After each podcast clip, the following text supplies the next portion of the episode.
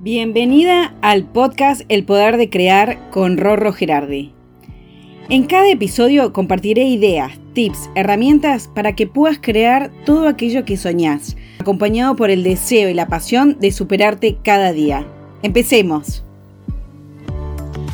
Todos conocemos personas brillantes académicamente, pero que en la vida no son lo que deberían ser personas de éxito o adineradas, son esas cosas inentendibles hasta que comprendes que tener un alto coeficiente intelectual no te garantiza nada. De hecho, está comprobado que solo inciden un 8% en tu vida, salvo, salvo que lo acompañes de una gran inteligencia emocional.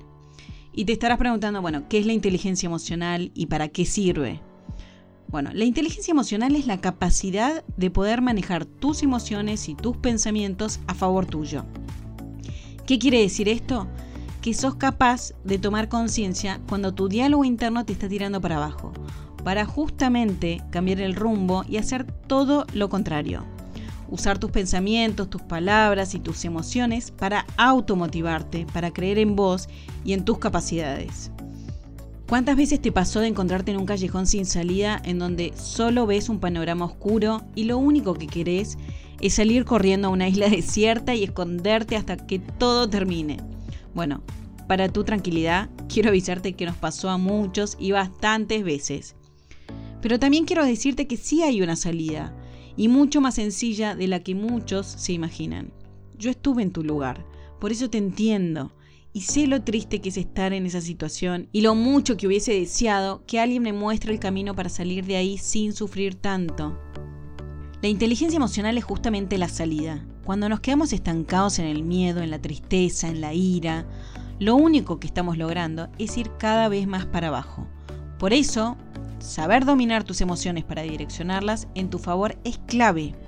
Cuando estés de bajón, obligate a ver una película divertida, ponete música alegre, decía afirmaciones positivas casi como un lorito.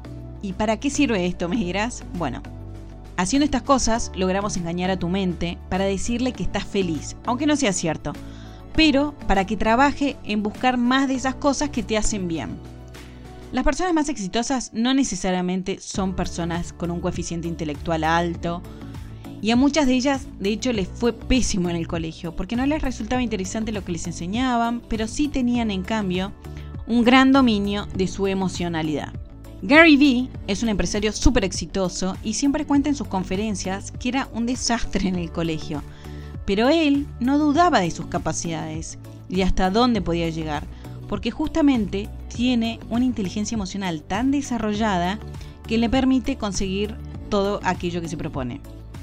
Otro empresario del que seguramente habrás escuchado hablar es Jack Ma, el dueño de Alibaba, una de las personas más ricas del mundo, y también cuenta en sus presentaciones que fue rechazado de Harvard 10 veces.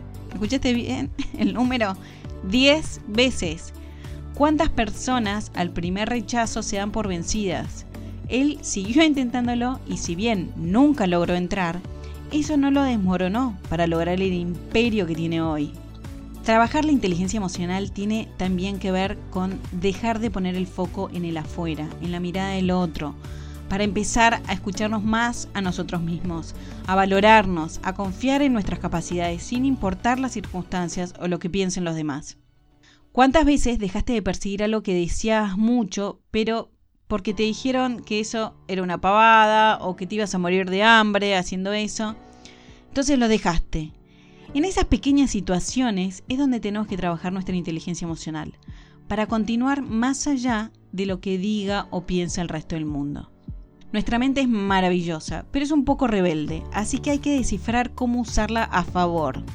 Una de las cosas interesantes de ella es lo que se llama SAR, Sistema de Activación Reticular, que funciona a modo de filtro y que nos permite detectar aquello en lo que nosotros tenemos puesto el foco. Te voy a dar un ejemplo.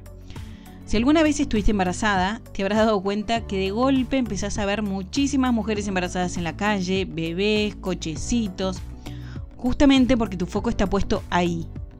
Por eso, si yo quiero algo en mi vida, puedo engañar a la mente para que ponga el foco en eso por sobre las demás cosas. Esto también es parte de la inteligencia emocional. Obviamente que es algo muy complejo, pero que con la guía de un mentor es posible incrementarla. Así que si te interesa saber cómo hacerlo, investiga, lee, mira videos y si tenés ganas de indagar un poquito más, sumate alguno de los cursos que estoy dando. Son muy prácticos y muy fáciles para desarrollar estas destrezas. En la descripción te voy a dejar algunos links para que puedas tener más información al respecto y cualquier cosa puedes escribirme, como siempre te digo. Recordá siempre que lo que te enfocas se expande. Así que nos volvemos a encontrar en dos semanas y gracias por estar siempre del otro lado. Chao.